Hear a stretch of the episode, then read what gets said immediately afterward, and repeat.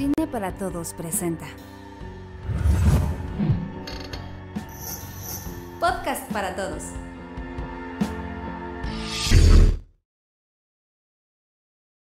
Bienvenidas y bienvenidos a un podcast. Podcast, ¿eh? No me más. Podcast de Cine para Todos. Y en esta ocasión vamos a hablar de tres grandes directoras y para ello me acompañan Diana y Leti. ¿Cómo están? ¿Cómo están ahora que saben que Patrick Miller no se va? Siempre dice que no. Bien, estoy bien. Em, tenemos una salida pendiente. Justo tenemos una salida pendiente porque el día que dieron la noticia yo me acordé que cuando íbamos al cine, creo que fuimos a, ver Parasite, ¿verdad, Diana? Eh, íbamos así en, grupito y no sé por qué salió el tema del Patrick Miller y dijimos, no, una salida de Zoom, de... Pero ya después vino la pandemia y ya siempre se quedó así como pendiente y ya después nos enteramos que iba a cerrar, entonces fue como de, ah, ya nunca vamos a ver los pasos de baile del equipo Zoom en el Patrick Miller. Que por cierto tengo una anécdota del Patrick Miller y me iban a, me iban a pegar en el Patrick Miller una, una morra muy, muy intensa porque le reclamé que se metió se metió en la, fila. Sí, me iban a, mm. me iban a pegar. Es que son unas filas intensas. Sí, sí, sí. Entonces, pues sí. Pero bueno, eh, hoy... Diana. Sí, qué bueno. Hoy vamos a hablar de tres directoras que cada una de nosotras eligió para, para presentarlas. Bueno, más allá de presentarlas, ahondar más en, en, en ellas, porque pues son, son este, directoras bastante conocidas. Bueno, en realidad Sotomayor, la verdad, es la primera vez que yo escucho de ella. Qué bueno que, que la compartiste, eh, eh, Diana, porque sí, para mí fue completamente nuevo su cine, así que seguramente para muchos también. Y qué bueno que estos podcasts son para eso, un poco, para seguir conversando en torno al cine hecho por mujeres. Eh, en esta primera ronda vamos a platicar por qué elegimos cada una a la cineasta que elegimos y ya de ahí nos vamos a, una película en particular que queramos compartir con todos. ¿Les parece? Bien. Eh, pues vamos a presentar justo a, a, Dominga Sotomayor. ¿Qué te parece, Diana?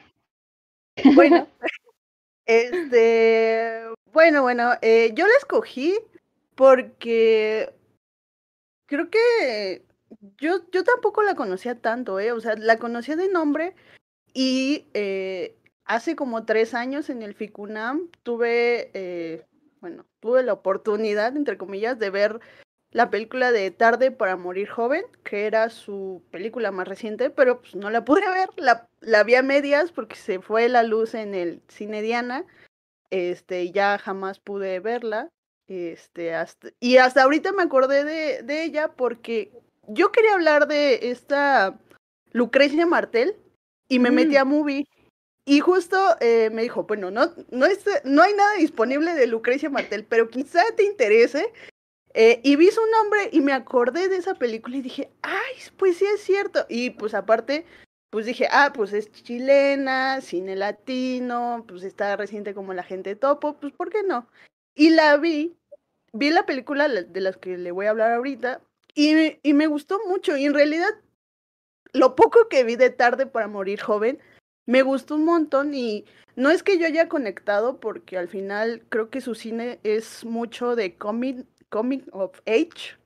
Entonces, obviamente no puedo eh, conectar con, con ese cine, pero la forma en la que está desarrollado es lo que a mí me llama mucho la atención, porque creo que siempre tiene como esta esencia de lo nostálgico. No sé, como que su mm. cine, su, su, primera película y la, la que les mencioné ahorita del Ficunam, tienen en común como esa fotografía, que no es el mismo, que no es el mismo cinefotógrafo. O sea, creo que ya es un estilo de ella, cómo quiere que se vea la película, como así, eh, con la luz eh, un poco en, no sé, eh, no sé si es hora, hora mágica, pero sí se ve como como cálida la foto. Entonces, a mí me gusta mucho.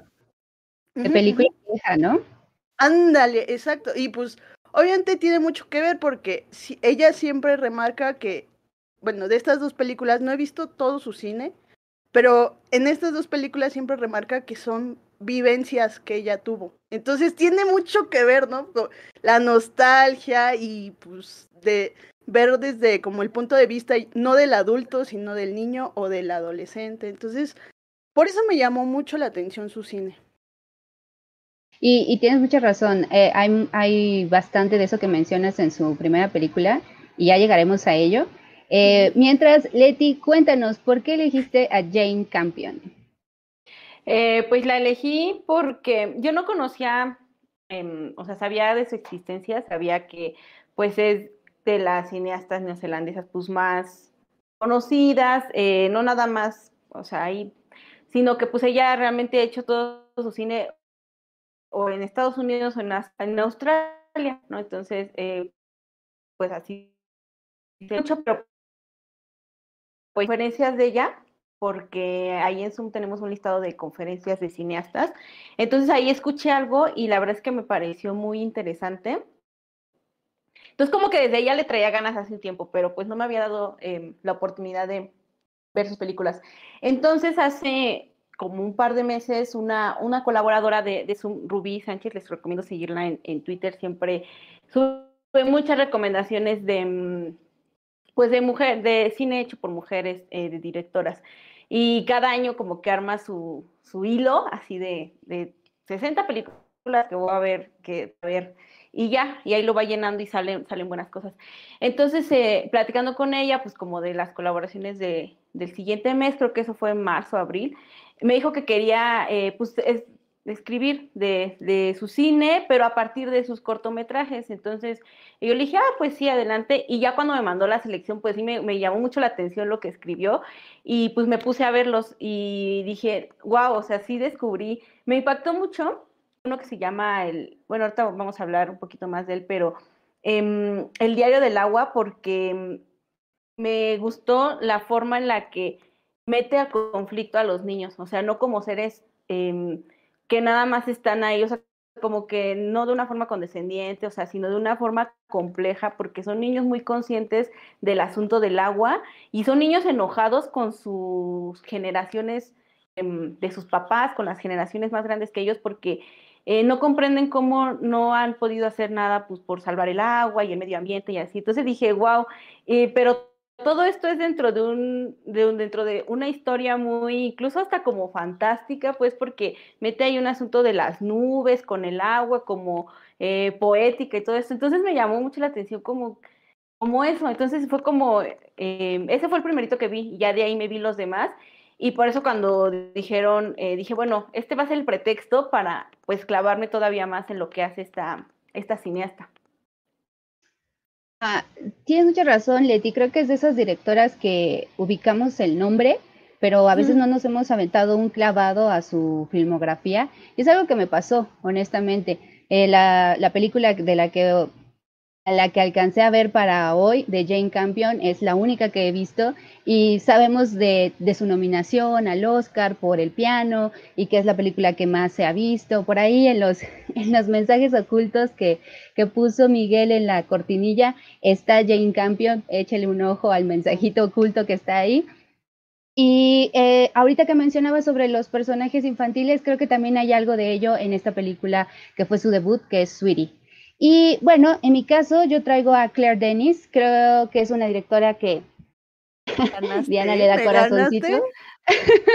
Porque yo iba a poner esa, pero me dije, ah, bueno. bueno, es que eh, le debo un texto a Leti, perdóname Leti, ya está ahí en proceso, justo de la segunda película de Claire Denis, y desde ahí dije, bueno, le, eh, quisiera ver más porque eh, la primera que vi fue High Life y a mí me impresionó sobremanera. Imagínate, es, me pasó lo mismo que con Jane Campion. Conocía sobre ella, pero no me había adentrado a su cine y High Life fue la primera que vi y sinceramente me encantó. Así que eh, con esta oportunidad para escribir sobre el sitio, al cual les recomiendo mucho que entren, hay grandes cosas, noticias, artículos, entrevistas, crítica. No duden en entrar a sumf7.net. Y entonces, pues dije, esta es otra oportunidad, como bien mencionas, Leti, para conocer más sobre el cine de Claire Denis. Ella es francesa, pero tuvo una infancia que la llevó por varios lados de África, porque su padre era funcionario público y este eso hizo que gran parte de su infancia estuviera en, en diferentes países, entre ellos Camerún y que de ahí se desprende su primera película, la cual, de la cual hablaré más al rato.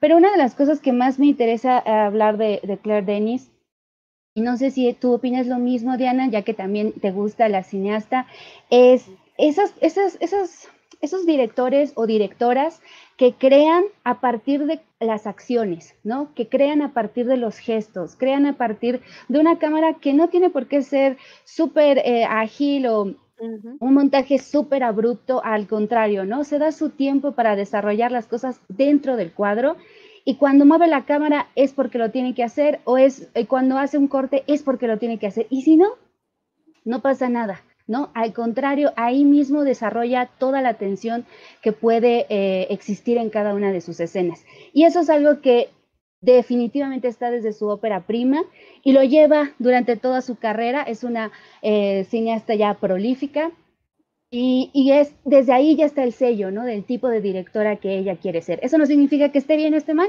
es el sello que ella eh, decidió seguir. Pero vámonos entonces con la primera directora que es chilena, Dominga Sotomayor. Venga, Diana.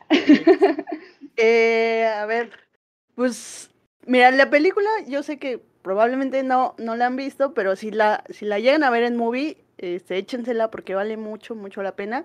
Creo que también está film en latino, ¿no, Denise? Es lo que habías dicho. Eh, sí. Entonces, en latino.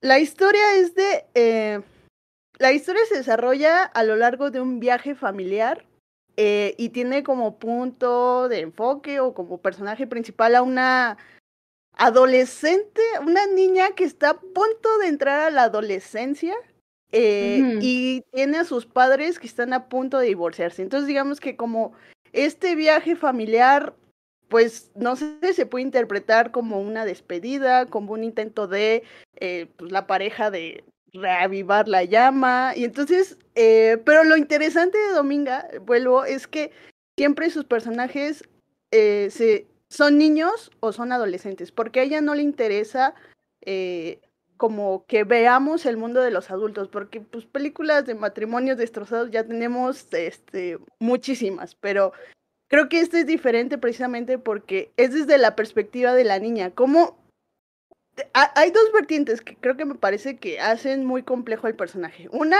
que es la niña que todavía juega con su hermano y que no se da cuenta de lo que está pasando a su alrededor, que sus papás se están divorciando y que ella lo ve como completamente normal y creo que utiliza la cámara de manera muy bien porque justo en las tomas donde parecería que puede escuchar una pelea, siempre pasa algo, o sea, ella se aleja, los papás empiezan a pelear o ella está afuera del coche, entonces no puede escuchar la pelea.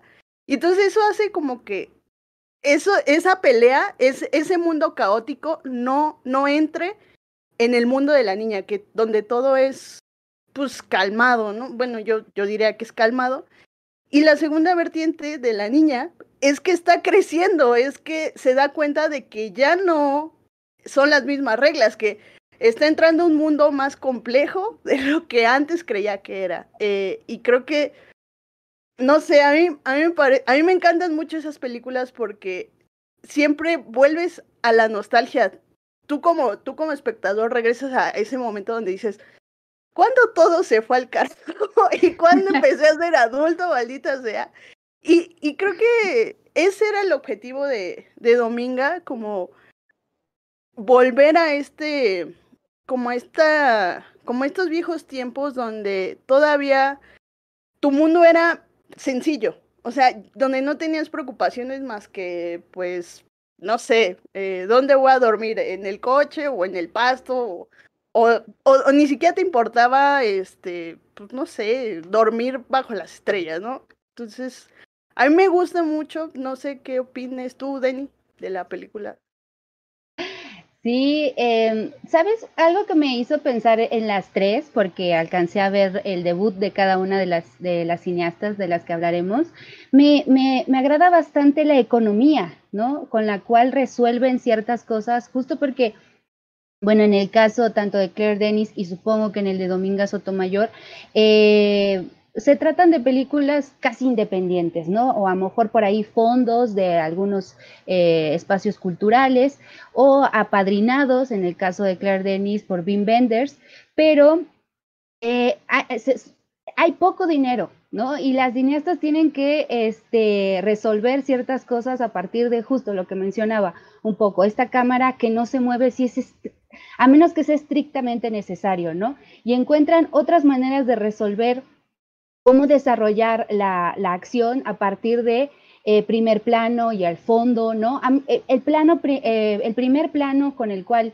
se presenta toda la película de Dominga es así, ¿no? O sea, tiene el front, tiene el middle y tiene el back, en donde puedes ver cómo se, esta niña la lleva, ¿no? Esto que mencionabas de estar en la transición entre la, de la niñez y un poquito hacia la adolescencia, eh, que todavía la pueden llevar, ¿no? Hacia el coche mientras está dormida. Pero em, ya que están por arrancar, la cámara no tiene que poner el rostro del papá y el rostro de la niña y luego el niño dormido, para nada. Se queda quieta y alcanza a ver toda la dinámica mientras eh, los padres van metiendo las cosas al carro, se preparan, incluso cuando se van y cierran la puerta, ¿no? A mí me, este, este, esta puesta en cámara me recordó mucho a lo que a veces sucede en el teatro, ¿no?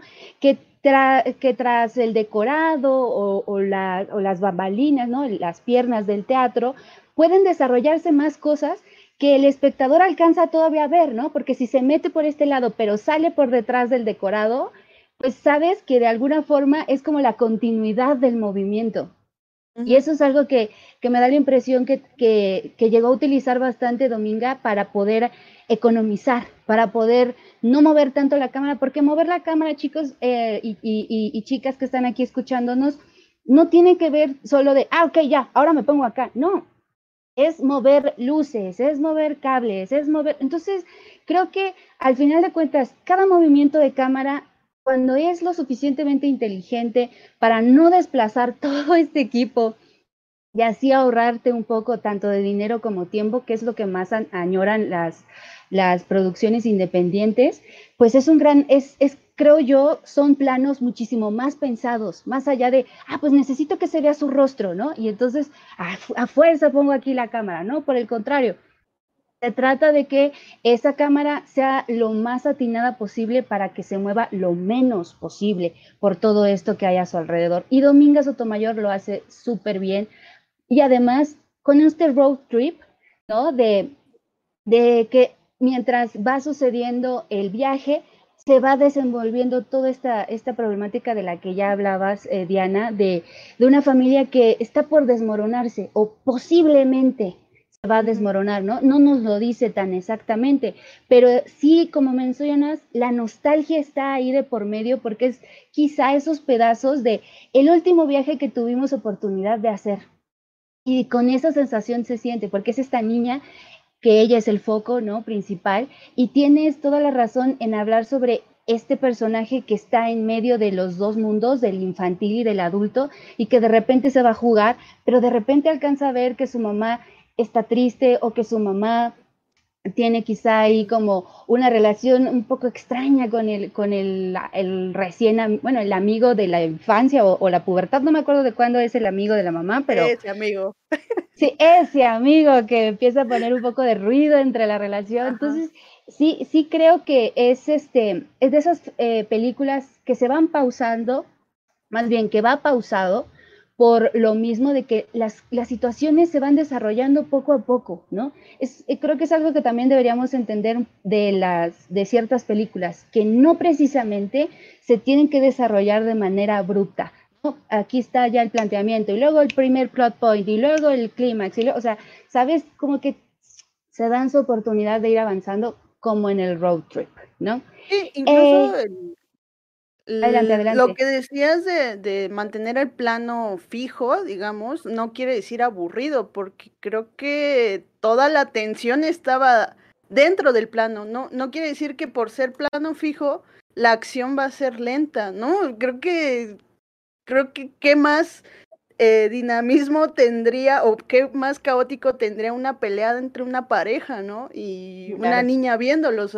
O sea, ahí está toda la tensión eh, pues en la película. Y una de las cosas que me gusta de, de, Dominga, y es que creo que tiene que ver con su infancia, porque eh, ella desde que nació, bueno, no sé si desde que nació, pero hasta ya edad adulta, como de los 20, vivió en una comuna, comuna este, en los, en, en, el bosque, en Chile, pues. Entonces creo que su contacto también con la naturaleza, como lo ve, también se nota muchísimo en su cine. O sea, todas las tomas a partir del road trip, yo sé que van a ser tomas abiertas porque es un viaje en carretera, pero no sé, como que en ella se nota que, que, que es súper natural el contacto con la naturaleza, con el agua, con, con las plantas, dormir bajo las estrellas, o sea, neta es algo que yo digo, ¿por qué no hice? ¿Por qué no hago? ¿No? Pero pues es que yo soy muy citadina, entonces no tengo como este contacto con el campo, pero ella sí, y se nota en su cine. Aparte, no sé por qué, quizá no tenga nada que ver, pero me recuerdo mucho a Osu, a, cómo Osu posicionaba su cámara, que es a la altura de los ojos, y más en, no me acuerdo esta película, que era de los niños, no me acuerdo cómo se llama. Luego les paso el dato, pero igual, porque la cámara está posicionada aquí, en, en la nuca de la niña y no se despega de ella, o sea, la niña camina y la cámara la sigue a ella quiere decir la, la, intimidad con la que está tratando el personaje. Y me recuerdo mucho a Osu, entonces por eso también me gusta más.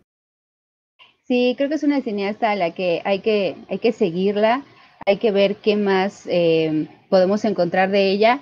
Entonces, e, esta que fue su debut, que es de jueves a domingo, se nos pasó mencionar. La puede encontrar en Jueves a domingo, es cierto, perdón. Nosotros ya viene entradas de la película. y no Exactamente. es de jueves a domingo, su debut está en Movie, está en Filming Latino. Y su segunda película, la de Ficunam, ¿cómo dices que se llama, Diana? No, eh, eh tarde para... no, no, es ah, no, esa no es la segunda, ¿no? No, es la más. Es tarde para morir joven. Exacto. Ah, ok, ok. Sí, sí, es la más reciente. Esa sí, no, es, esa está en Amazon Prime. Miren, creo que, bueno, no sé si muchos tengan acceso a Amazon Prime o a Movie, pero eh, pueden buscar las dos. Están en plataformas streaming y están buenísimos. Vean. Sí, gran recomendación. Eh, Leti, ¿quieres comentarnos eh, sobre Jane Campion, eh, específicamente la película que nos quieras recomendar? Pues eh, en esta misma idea que les decía que pues había como escuchado mucho de ella y así, después de que vi sus cortos dije, bueno, pues vamos a ver eh, lo más disponible que hay de ella. Entonces vi em, el piano, que es por la súper renombrada porque pues esta película eh, ganó la Palma de Oro en, Cannes y pues, o sea, no hay antecedente de que una película dirigida pues por una mujer tuviera este premio importante en este festival. Em, estuvo, ganó el Oscar a mejor guion original también. Em, o sea, de premios tiene así un montón, un montón. Y pues sí me llamó mucho la atención. Eh, lo, o sea, los premios al final sí llaman la atención porque dices, bueno, pues vamos a ver, porque no nada más fue, o sea, como por. Jerry se está robando el internet del Letio. Claro también se premió mucho. O sea, eh, la, en Australia fue una de las mejores películas, si no es que se le denominó la mejor película de ese año.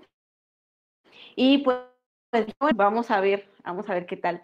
Eh, y aparte, o sea, el título se me hace como muy, no te dicen mucho, o sea, es como el piano, ¿no?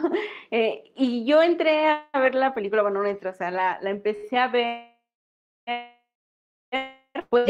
no leí así ni una opción ni nada. Te andas trabando, Leti. Sí, muchísimo. Ya Ahí ya muy bien. Ah, sí, ya, a ver, hola. No. Me desconecté y todo. No, va y viene. Creo que, creo que ahí estás. Hola, hola. Mejor, ahí Ya. A ver, ahí ya como bien mejor. Ya desconecté todo, no hay nada más conectado más que esta computadora, pero bueno, mm. no sé por qué esté fallando. Em, ahí ya me oyen otra vez, confirmo. Sí, se, se, hay ahí como que va y viene, pero vas, entra. bueno, cuando ya no se me entienda, me avisa. Em, ah, entonces les decía que, que ya, no, no leí ni una sinopsis, no leí nada. Y pues me, sorprendió, o sea, puede sonar algo que todos pueden decir una película, pero me sorprendió la, la, mm, los, los, matices de los que están llenos sus personajes y como por las sensaciones que nos hace pasar, o sea, porque normalmente empiezas a ver una película y ya ubicas como que a lo mejor este personaje es, es la víctima, es quien está haciendo tal cosa, tal cosa, y como que te acostumbras un poquito ya a... Eh, a qué esperar, ¿no? digo, algunas caen en el extremo que se vuelven totalmente predecibles sus acciones, eh, pero aquí las sorpresas son demasiadas, porque empieza como, esta es una película de época, entonces, cuando estaban estas costumbres de que los padres pues vendían a sus hijas eh, por ciertos intercambios de tierras y así, entonces pues em, una mujer que, que es muda, más bien quedó muda, o sea, no nació muda, quedó muda por un shock que tuvo eh, muy importante, la venden. Entonces ella pues ya se tiene que ir, porque aparte no es dentro del mismo lugar donde ella vive, o sea, la mandan como muy lejos em, y la mandan y ella ya tiene una hija. Entonces, em, la historia empieza pues como con esta, em, con este recelo que ella tiene, este coraje que ella tiene de, me mandaron con un esposo, ya saben lo clásico, ¿no? De que ahí medio se hacen una ceremonia X, y, pero la película empieza a cambiar un buen por un elemento que, que no pasa desapercibido, pero que no te imaginas que llegue a tener tanto, em, tanta significancia, que es el piano. O sea, no el hecho, no nada más el hecho de que ella toque el piano y que es su pasión, el objeto como tal es que, o sea, me río un poco, o sea, como que sonrío porque es muy curioso la forma en la que se le maneja ese objeto, o sea, al piano. Es así de que, pues, ellos tienen que, ir por el mar. Entonces, cuando llegan eh, ya a la a tierra y tienen que dejar ahí el objeto, pues se vuelve algo totalmente estorboso y no se lo llevan. Entonces ella tiene que estar bajando, tocar el piano, pero, y ya aquí ya conté un poco de la película, no ni un spoiler, pero pues no me quiero seguir contando una película. El punto es que es muy interesante la relación de cómo evoluciona su personaje y cómo evoluciona el piano, o sea, el objeto en, sí, cómo se va, em, lo van llevando a otros lugares. Entonces, me pareció súper inteligente la forma en la que maneja todo, o sea, desde ese objeto. Entonces, el piano pasa de estar ahí en la orilla abandonado, bueno, no abandonado porque ella lo baja a tocar, de estar ahí en la orilla mojándose y todo, luego pasa a otro lugar, y luego pasa a otro lugar, pero cada traslado del piano es em, también un, un avance en ella, un avance en su desarrollo, nos muestra mucho la, pues la infelicidad, los conflictos que ella cada vez, y es muy curioso cómo, no, quien haya visto ahí en la, película, pues pónganos en el chat qué le ha parecido, pero a mí me pareció muy curiosa cómo entre ella está más cerca físicamente del piano, eh, sus conflictos son mayores, o sea, es, es, muy curioso, es muy irónico cómo lo que ella desea es el piano, cuando ella lo tiene más cerca, sus problemas son muy, ya muy complicados con, y aquí es cuando entra otra, eh, otra parte importante del cine de esta cineasta, que es las relaciones, o sea, las relaciones entre sus personajes. Cuando ella está más cerca del piano es cuando tiene más problemas con su hija, cuando tiene más problemas con su amante, cuando tiene más problemas con su esposo. Eh, a la vez, también ella empieza a descubrirse en su sexualidad y a vivirla mucho mejor. Entonces es muy complejo, por eso les digo, y cada momento te, te sorprende por eso, porque dices, ay, qué bueno, ya va a poder tocar el piano, y luego dices, chin, pero tiene más problemas con su amante, pero es que el amante al principio la, em, pues la usaba, o sea, también es un tema de, eh, Jane Campion tiene mucho esto de cómo, pues al final, eh, y ella habla incluso en entrevistas, en charlas, como pues de la mujer dentro del capitalismo, ¿no? Y pues cómo también se, se le ha objetivizado y eso, y eso está en esa película, o sea, todos la usan como moneda de cambio, su papá, su esposo, eh, su amante también la llega a usar y después la relación con el amante em, cambia totalmente. Y ya nada más un último comentario em, hay muchas cosas que decir de esta película, pero de, esta primera etapa que quiero decir es, em, no nada más por las situaciones te mantiene ahí como en la atención, sino también hace que odies a sus personajes y luego que los ames. O sea, pasa mucho con el amante,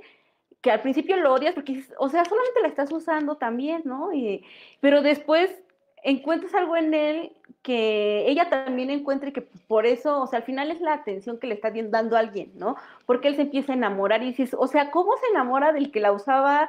Pero dices, bueno, pero tampoco se va a enamorar del otro. Es súper complejo los niveles que ella maneja y a todos los personajes los tienes así. al esposo dices, ay, pobre güey, lo están engañando, eh, pero dices, pero pues o sea, ¿cómo, ¿cómo, tú aceptas también a que te la traigan así nada más por tierras? Entonces es súper complicado ponerse como de un lado y decir, no, si yo estoy del lado de ella, yo estoy del lado de la hija, del amante, del, del esposo, es muy complicado. Entonces todo el tiempo te, te haces como que estarte cuestionando. A mí me hizo varias veces pues ponerle pausa y decir, a ver, o sea, ¿cómo, cómo em, digiero esto? Y pues ya, eso es hasta ahorita lo que voy a decir. No, creo que sí tenías mucho que decir de, de piano y Jane Campion. voy a verla, voy a verla. Antes de que este, Diana nos pase su comentario sobre Campion, agradecerles a todos los que ya nos están mandando sus superchats. Por ahí ya vi uno de Elías y de Melisa. Muchísimas gracias. Los revisaremos ya con detalle en el área de superchats. Pero mientras les queríamos agradecer porque ya están llegando y cualquiera, por favor, utilicen el chat, produzcan este podcast. es verdad que es gracias a ustedes que estamos en este espacio. Diana, cuéntanos. Eh, pues yo vi, yo no vi el piano, yo vi la, la ópera prima de Jane Campion eh, y no sé, pasó algo muy raro. La primera vez que la vi, no sabía qué estaba viendo. Fue como de, esto sé que es raro, pero no sé por qué es raro. Y ya la segunda vez, eh, como que ese, esta película, la de Sweetie, Sweetie, eh, porque la vez pasada no dije el título de la película, este, creo que es, creo que se desarrolla en este campo raro, no sé, surrealista. Estaba, estaba escuchando que en, que en entrevistas ella mencionaba a David Lynch como una de sus referencias y creo que aquí se nota bastante. Eh, la historia es sobre Kay, creo que se llama la protagonista, Kay. Eh, y sobre pues su vida, es, es su vida y su familia. Creo que es básicamente lo que va a la película. Y cómo ella trata de lidiar con, con su hermana Sweetie, eh, que creo que se llama de otra forma, pero le dicen Sweetie. Don. Don, sí, sí, su hermana Don. Eh, y, pero, pero creo que lo que más me llamó la atención de la película eh, creo que sí es la forma en la que está hecha. O sea, desde el minuto uno, desde, desde que empieza la película con la voz en off a, contarte sobre su miedo a los árboles y por qué le tiene fobia, eh, te entrega una serie de planos que dices, ¿y esto qué? ¿No? O sea, ¿qué, qué me intentas decir con, con este, estos planos? Porque no los entiendo. Y creo que ese era su objetivo, hacer una película tan rara que, que creo que sí lo menciona, ella no estaba pensando más bien en, ah, sí, voy a poner este plano porque va a simbolizar, no, creo que ella lo que estaba haciendo es dejarse llevar por, por su instinto. Y creo que se nota muchísimo y es una película de comedia negra, por cierto, que no lo sé, a mí, a mí me a mí la segunda vez que la vi sí me gustó mucho. Y precisamente por el tema que trata, que es de la familia, y es bien curioso que sin ponernos de acuerdo, las tres óperas primas de tres cineastas de alguna forma retratan la familia, o sea, y creo que Jane eh. Campion lo hace, creo que es la que menos convenciones tiene al respecto, porque todo es una metáfora de un árbol, ¿no? O sea, como, como un árbol eh, tiene que ver tanto con su vida y con su vida adulta también, y eso le afecta a nivel relaciones personales, relaciones amorosas. Eh, no lo sé, a mí, no sé, no sé qué tan convencional sea el piano, porque justo ahorita que estaba platicando Leti de, del piano y todo lo que dijo, me, me estaba preguntando en, en esta Jane Campion, ¿no? La, la primera, la, pues, la joven, la, la Jane Campion que, que hizo esta película, Sweetie, y qué tan, qué tanto de esa forma eh, conserva en todo su cine, porque es extraordinario. O sea, a mí creo que no, siempre que, que dicen cineastas como poco convencionales, creo que nunca, yo siempre he escuchado a Kaufman y siempre he escuchado, por ejemplo, a Lynch, pero nunca he oído que mencionen esta película de Jane Campion. Que, que, creo que tiene que estar ahí en, en, esos, en, esos, en esa lista de películas surrealistas, incluso creo que Rosa lo surrealista, pero no sé. Sí. tú?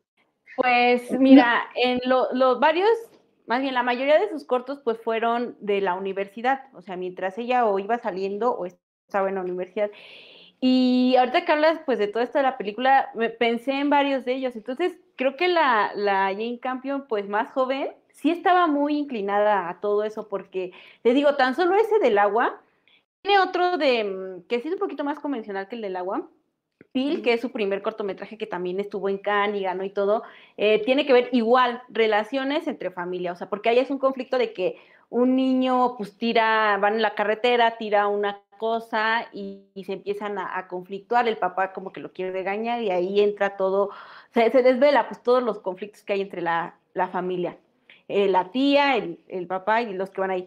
Eh, y, por ejemplo, en esto del agua también fue súper curioso y te digo, pensé mucho en eso mientras hablabas de esta película porque también era de que estabas viendo algo eh, y de repente eran nubes, o sea, veías como nubes ahí en la tierra, porque la niña se imaginaba que qué pasaría si las nubes estuvieran abajo y luego los ves como disfrazados, o sea, creo que sí es la Jane Campion joven la que experimentaba pues con las formas, la que experimentaba con los temas, o sea, esta mezcla de temas se me hace muy interesante, que también se ve reflejado, o sea, por eso la forma es así, mezcla cosas, en este cortometraje del agua, eh, mezcla eh, la pérdida de un padre, el asunto del, del agua, de la conciencia, el conflicto con los adultos, y es un cortometraje, pues, o sea, cortito, creo que dura como 12, y ya te metió una, una mezcla de, de temas que o sea, ¿cómo a alguien se le ocurre este, mezclar estos temas?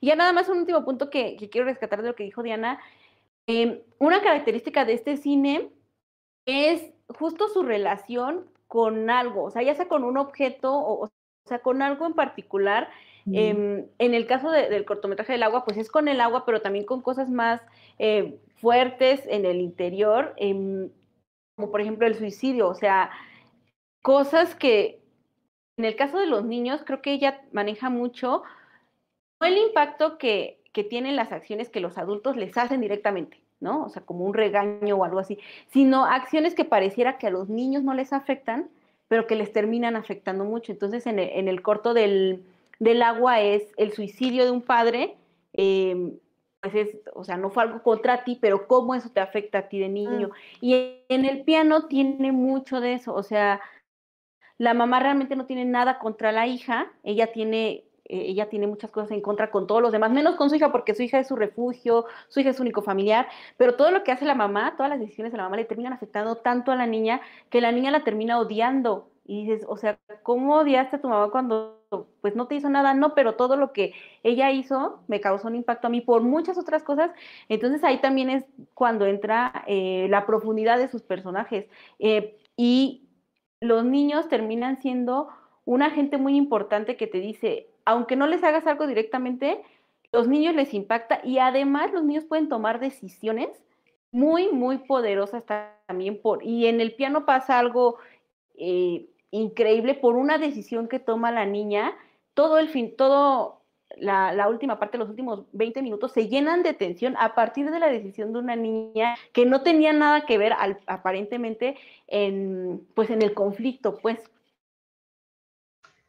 Eh, todos estos puntos que ya, ya salieron, yo también de alguna forma los encuentro en su ópera prima, que es la única que hasta el momento he podido ver de ella tanto esta profundidad en cuanto a sus personajes, el arraigo hacia un objeto, eh, esto que mencionabas de, de, estos personajes que son complejos, Leti, porque no, la cara que te presentan desde un inicio no es la de siempre, pues en algún punto van mutando, no porque sean doble cara, sino porque se va complejizando lo que vamos sabiendo de ellos, como para poder entender eh, de dónde surgen ciertas, ciertas acciones, ¿no? Eso me pasó mucho con el personaje de Kay.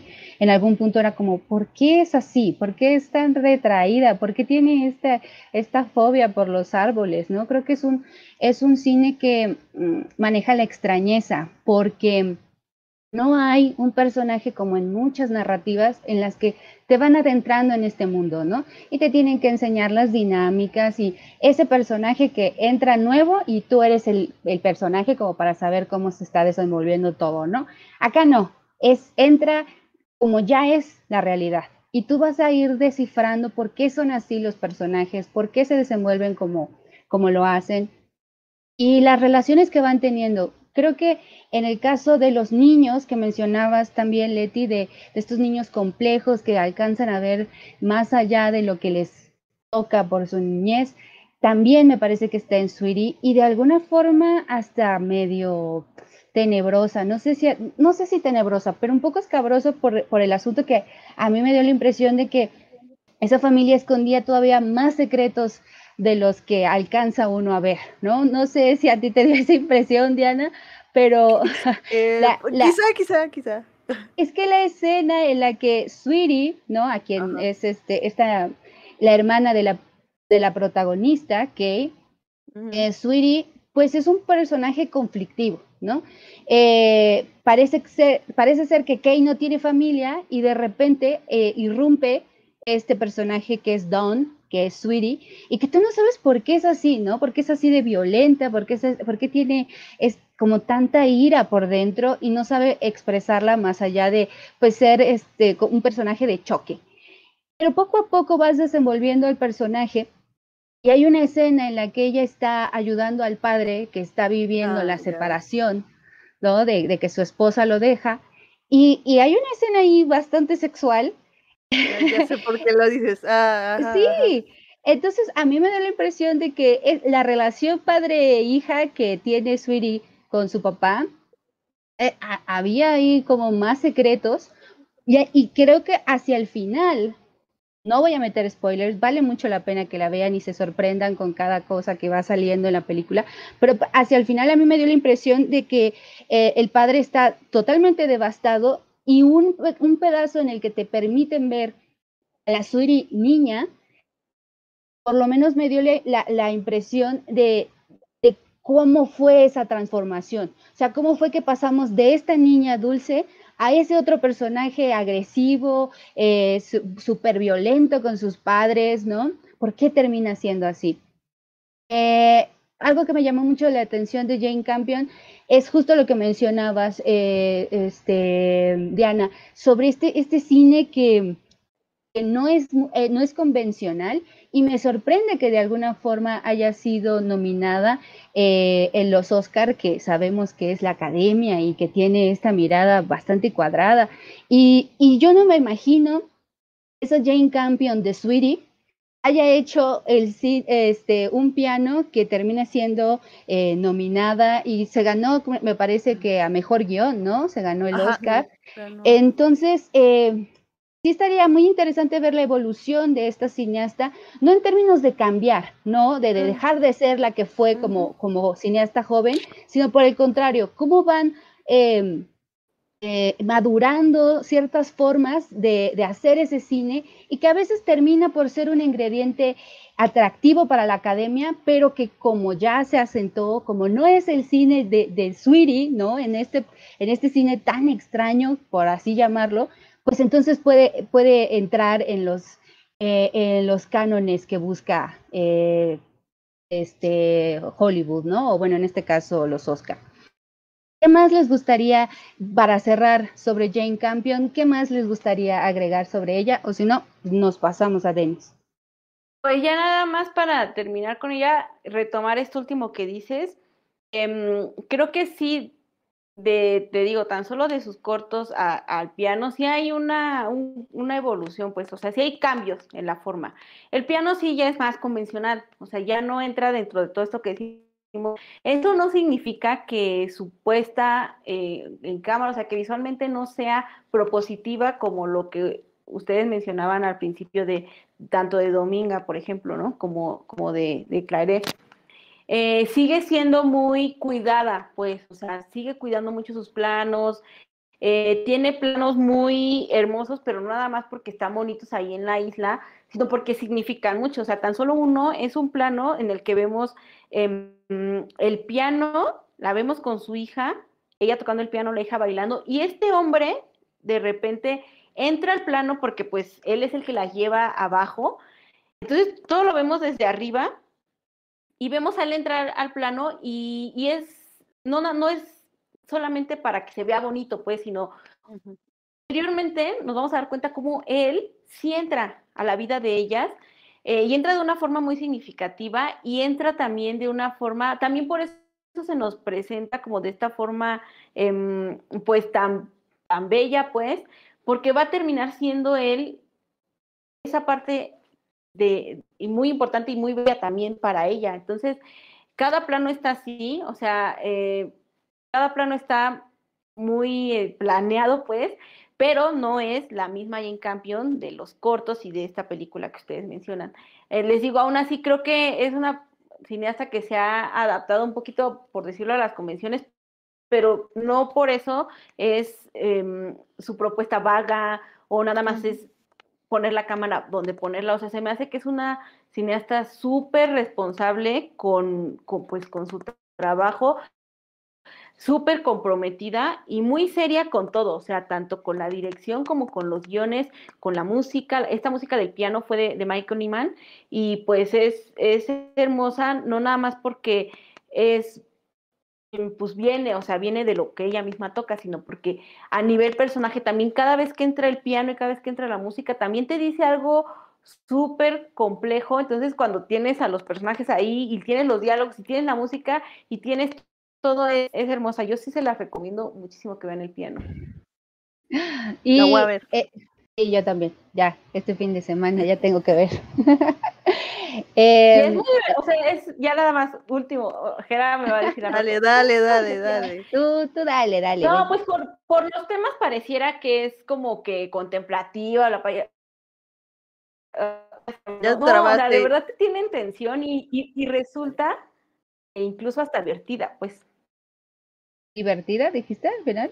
Ajá. Ajá, o sea, por momentos resulta hasta divertida, resulta tenso, o sea, es entretenida, pues. Sí, sí, su ópera prima es, o sea, sí, es muy divertida, véanla, véanla de verdad, porque... Sí, es una comedia bastante ácida, pero creo que cuando ya entras a, a la dinámica, o sea, desde que aceptas cómo va a ser, cómo van a ser las actuaciones también, ¿no? Porque en algún punto podrías pensar, es como, ¿por qué no? Expresan más, ¿no? Justo Pero es lo que iba, eh, justo es lo que iba a decir, que alguien que, que la vea podría decir qué malas actuaciones, ¿no? Y más en el, en la pelea final que tiene este que Kei y su novio, que le dice, dime, dime, y todo sobreactuado de telenovela de Canal 2 a las 12 del día, pero creo que es el tono que está manejando, el absurdo, eh, entonces una vez entras en su mundo, quizá es necesario verla más de una vez para, para que ya la segunda la disfruten más, pero como dice Denise, eh, una vez que entran en ese mundo se divierten muchísimo. Sí, y creo que eh, ya que aceptaste y te vas y estás en, en la risa, ¿no? Ya es, has interiorizado que es comedia, de repente tiene un cierre que para mí me, bajoneó toda esa risa, fue así como de, oh, a mí, a mí, a mí sí me, me, me caló ese, ese shot final. Dice Diana. La segunda, tercera vez para, para opinar. Quizá fue por, por, por, esta lectura que le di, te digo, de, de una relación. Pero, pero sí, sí, o sea, yo también al plano sí lo había sido, qué pedo, pero pues, eh. quizá no le tomé la atención que debería de haberle tomado.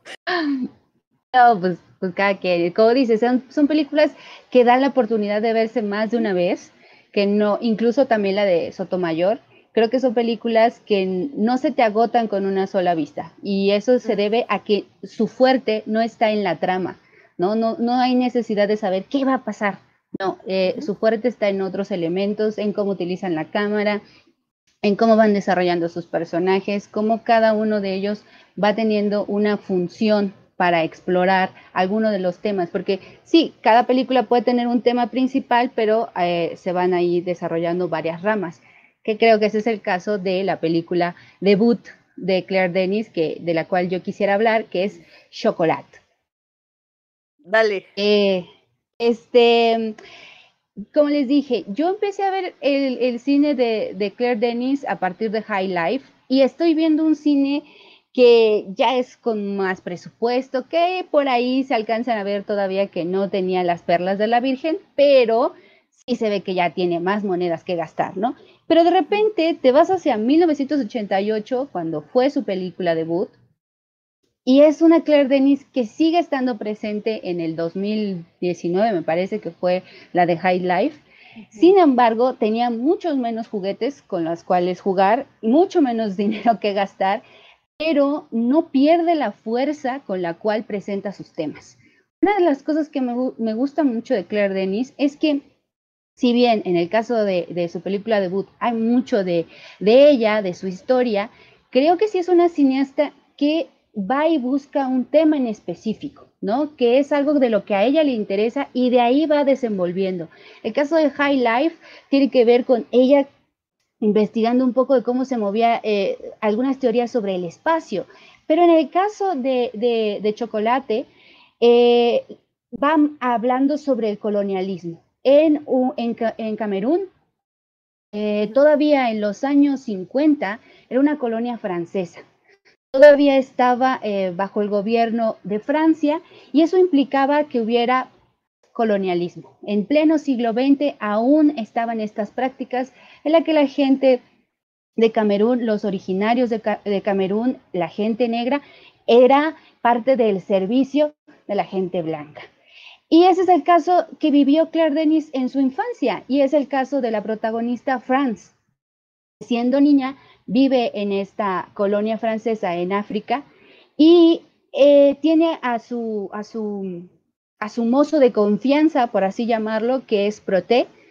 Y este actor, Isaac, eh, si me ayudas a, buscarlo, Diana, porque se me acaba de ir el nombre, pero bueno, este, este actor es sumamente eh, sereno, ¿no? Es poco expresivo en el sentido de que quizá no gesticula de más, no habla mucho, pero en cada uno de sus movimientos está...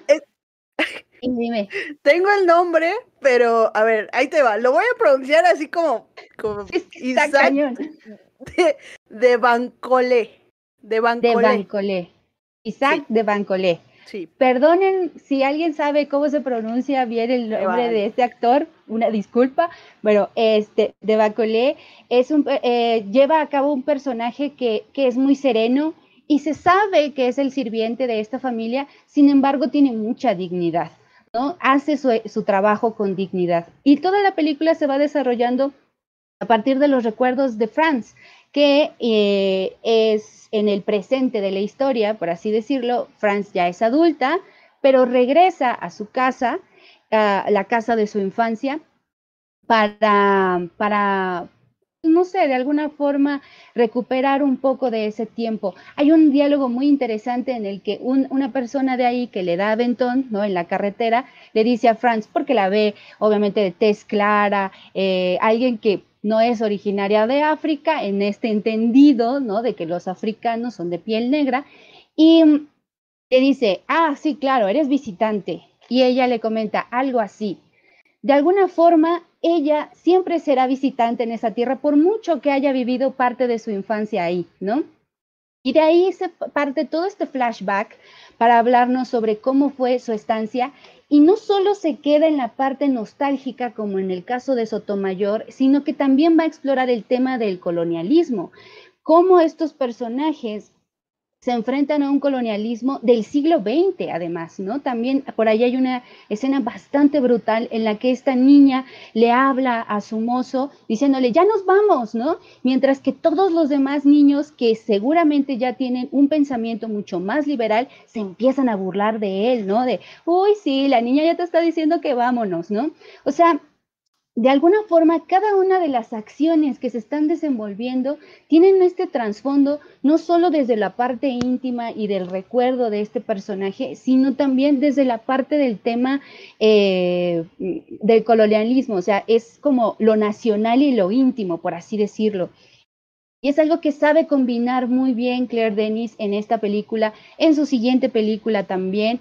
Este, de alguna forma se volvió parte de, de quién es ella, ¿no? Hablo sí de lo que me importa como cineasta, quizá de mis recuerdos, quizá desde mi perspectiva, pero eso no significa que es una cineasta que se cierra al, solo sé esto y hasta aquí me quedo, ¿no? O sea, como esto es lo que a mí me tocó vivir, ya no exploro más. Creo que es una cineasta que lee eh, otro tipo de textos que no precisamente es lo literario, ¿no? Que como para sacar alguna historia ahí que le pueda funcionar para adaptarla, no, por el contrario, ella se va a textos quizá eh, sociales o, o, científicos, académicos, que le den la génesis de una película que va a abordar desde su perspectiva, eso no hay duda, pero siempre considerando estas dos partes, lo íntimo y lo es que no tendré una palabra exacta, pero bueno, algo que va más allá hacia lo social, hacia lo histórico, cultural. ¿Tú qué opinas, Diana? Eh, sí, incluso, sabes, también hay una parte que, como bien menciona su, su siguiente película, también lo va a explorar, que es como la represión o, o, como este impedimento social de, por ejemplo, de Prote o Prote, o no sé cómo se pronuncia, perdón, hacia, hacia su ama, ¿no? Hacia la señora de la casa y como estos dos tienen esa tensión sexual que no pueden resolver porque una es la ama y él es el sirviente, o sea, como, como algo tan, como una barrera social que como ya decías es ya caduca, sigue manteniendo y sigue evitando que ellos dos, bueno, probablemente eh, pues puedan tener una relación. Y en su siguiente película también lo explora, cómo este chico eh, se enamora completamente de la señora, que ya no es, ya no es su ama, ya no, ya no lo tiene esclavizado, pero aún así eh, están cautivos en una casa. Y luego hablaremos de su siguiente película.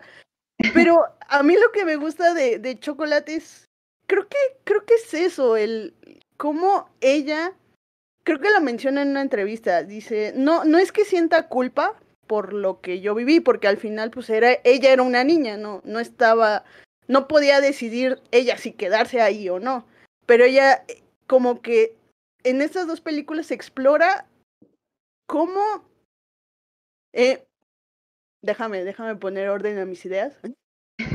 ok cómo ella, justo es que es justo lo que decías, eh, no es que se queden en el punto de, ay, yo recuerdo cuando yo tenía un sirviente, no, eh, ella creo que hace algo y se pone como en retrospectiva y dice, todo esto que vivimos, todo esto que viví está mal, o bueno, no es que tampoco lo juzgue, pero siempre, simplemente te muestra y te dice, mira, es que esto me tocó vivir a mí. Y yo lo veo ya con los ojos de una persona que se ha educado en este tema y sabe que, que, que esclavizamos a la gente. ¿no? Claro, como que es alguien muy franco con lo que vivió, o sea, bueno, Denise es una, una, persona muy franca con lo que vivió y eso no le quita ser crítica, ¿no? O sea, con su propio pasado y con su propio presente. Ajá, y justo, también una cosa que a mí me encanta de esta película es que tampoco ella se da golpes de pecho y dice, ay, sí, yo, como lo que en estos días sería como walk.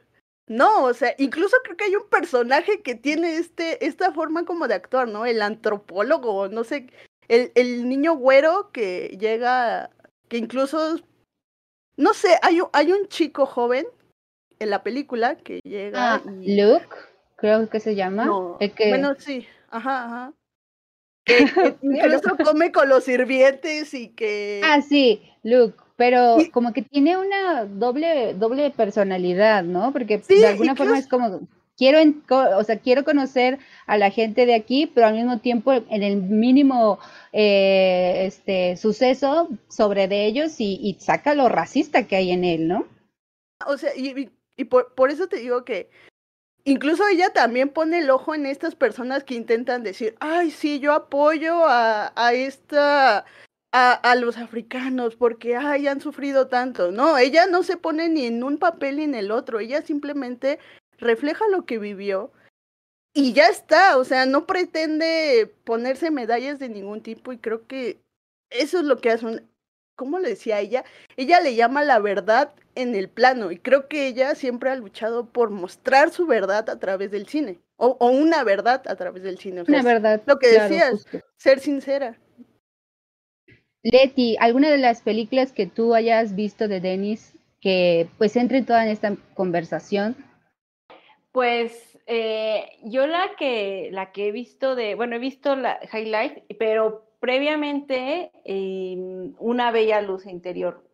Tiene varios nombres, pero yo la vi con una Bella Luz Interior. Eh, me gustó mucho primero, lo primerito que me llamó la atención de esa película porque yo recuerdo que la vi, pues porque me gustó el póster, o sea, fue, ni siquiera sabía de quién era, ¿no? Y dije, ah, pues se ve ahí como, ay, la chava como, la verdad es que creí que iba a ser algo como un poquito más ligero, pues. Em, y por el título también dije, bueno, pues vamos a, no, no esperaba con muchísimo. Me gustó mucho la, para empezar, que fuera sobre una mujer mayor, o sea, es una mujer de 50 años, pero no la saca del molde dentro de los que muchas veces se les ve a estas mujeres mayores, ¿no? O sea, como personas ya preocupadas por cuestiones como más de familia, digo, aquí también entra un poquito eso, pues, pero es sacarla de ese molde de la típica mujer de 50, 60 años que ya no tiene preocupaciones sobre sí misma y sobre todo con su sexualidad, ¿no? Entonces, es una película muy eh, sensual, o sea, porque la saca y la pone en dilemas eh, que te hacen decir, sí, o sea, una mujer no por su edad tiene que estar encasillada en que tiene que estar en la casa y que esto, es una mujer que está explorando su sensualidad, su sexualidad. Em, a mí me, me, pareció una cosa maravillosa esa película y mm, pues sí me quedé con más ganas de ver más de su cine, pero pues la verdad no he tenido oportunidad de ver todo lo previo, pues, o sea, eh, otra cosa que me recordó, esta película, por ejemplo, entra mucho en diálogo, que esa la vi después con Aquarius, no sé si ustedes ya vieron Aquarius, pero también es como de esta, em, bueno, no, no, la, o sea, como entraría dentro de esta categoría de sacar a las mujeres mayores de donde las vemos siempre. Em, también estuve leyendo un poquito de cuando salió esta película de Una Bella Luz Interior, entrevistas con, la directora y todo esto, eh, análisis incluso que se le hicieron a esta película, y mencionaban mucho esto que, que dijo Denise, que es una cineasta que no se queda con lo de ella, o sea, que justamente em, el valor de esta cineasta, uno de los valores de esta cineasta es la, mm, como la cantidad, bueno, o sea, el abanico de temas que ella toca, el abanico de temas y el abanico de, eh, ajá, o sea, que dices, hoy me estás hablando de esto y en tu película siguiente estás hablando de esto. Eh, con High Life lo, vimos, o sea, cómo nos cambió totalmente el sentido del, de la ciencia ficción, eh, una dirección genial, me parece, con Robert Pattinson. Entonces, es como una cineasta que muestra su talento como directora, no nada más porque tiene algo que contar, sino porque estudia, porque sabe las formas y porque se atreve a explorar con ellas y con los temas. O sea, se me hace una cineasta, eh, te digo, no he, no he visto más que estas dos, pero por lo que he leído y así una cineasta muy valiente, o sea, que dice, va, me aviento a la historia de una mujer de 50 años con su hija de 10 y con estos hombres y así, ay, bueno, y para la otra me aviento con una película con Robert Pattinson y, y de esto y de esto, em, entonces me parece es un cine como muy rico, pues en ese sentido un cine muy rico. Te trabas. No, Leti. Leti. Leti. Vuelve, un cine muy rico. Y luego. Ajá, o sea, que un cine muy rico en, en, las opciones que ella muestra, en los géneros, en los tonos en los que. Eh,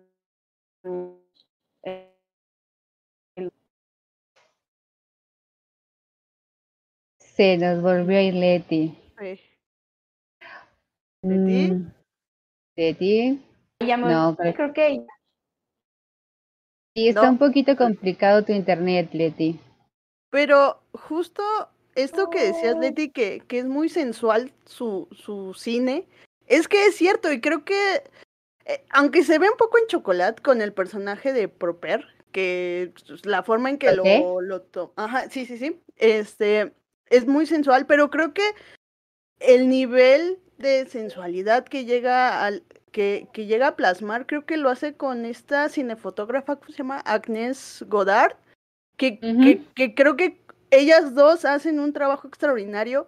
Eh, eh, justo esta, la, la, película que menciona Leti, que no la he visto, pero también trabaja con ella. Y creo que a partir de. A mí, mi película favorita de, de Claire es este Buen Trabajo. No sé cómo se pronuncia en francés, perdón. Este, pero que, que también aquí explora la sensualidad y explora la represión como de, de la represión de, de, del deseo, que, que vuelvo, desde chocolate ya está presente, pero incluso también agrega otro ingrediente que es el, el macho, ¿no? El, el, deber del macho y por qué se siente tan reprimido. Y creo que en buen trabajo, perdón por el, el tipo aquí esperado, este, en, en, buen trabajo lo plasma muy bien porque son hombres en la militar, hombres incluso homosexuales dentro de, de un cuerpo militar y cómo eso los reprime hasta el suicidio. Y es ahí cuando se sienten liberados. O sea, a mí, a mí me gusta mucho su cine porque todo es sensual, todo es sensual. Incluso cuando está capturando el una agua, por ejemplo, también puede ser muy sensual, cosa que es súper rara, pero lo logra ella. Sí, creo que cerrando todas estas ideas, antes de irnos a la sección de superchats, eh, sí, definitivamente. los amigos, sus superchats, por cierto. Sí, sí, sí, por favor todavía hay muchas oportunidades. Este, me fue. Ah, no, sí, ya, ya volvió. Eh, lo que mencionaban de sensualidad, creo que no, yo también estoy muy de acuerdo con ello y habría que eh, apuntar que no es una sensualidad como casi siempre se, se relaciona a esta, a esta palabra, ¿no? Eh, cuerpos y todo en un momento como muy erótico, ¿no? O sea, esa sensualidad como en este sobreentendido que siempre tiene que ver con el, con algo erótico o un acto sexual como tal, no tiene por qué ser así, ¿no? O sea, la sensualidad no siempre va en ese sentido. Y el cine de, Claire Denis eh, habla mucho sobre ese tipo de sensualidad, que tiene que ver a lo mejor incluso en un ligero roce. Sí, movimientos eh, muy, muy leves. Y, eh, sabes que es muy corporal ella, ¿no? Porque ella toma partes del cuerpo de, o sea, tampoco es que se consiga protagonistas flacos, se consigue protagonistas, digamos, que donde se marquen la, los músculos, precisamente porque ella se fija, no, no sé, quizá también me falta ver un poco de su cine para, para fundamentar este, este argumento, pero creo que sí, para ella el cuerpo es muy importante en su cine. Sí, y es un cuerpo que lo lleva a, muchos a expresar más allá de, de, solamente esta sensualidad que volvemos a, lo, a, lo, que les decía, ¿no? Estereotipada, ¿no? En el, en el, sentido de por eso exploro el cuerpo, no, el cuerpo también expresa eh, fortaleza, incluso vulnerabilidad.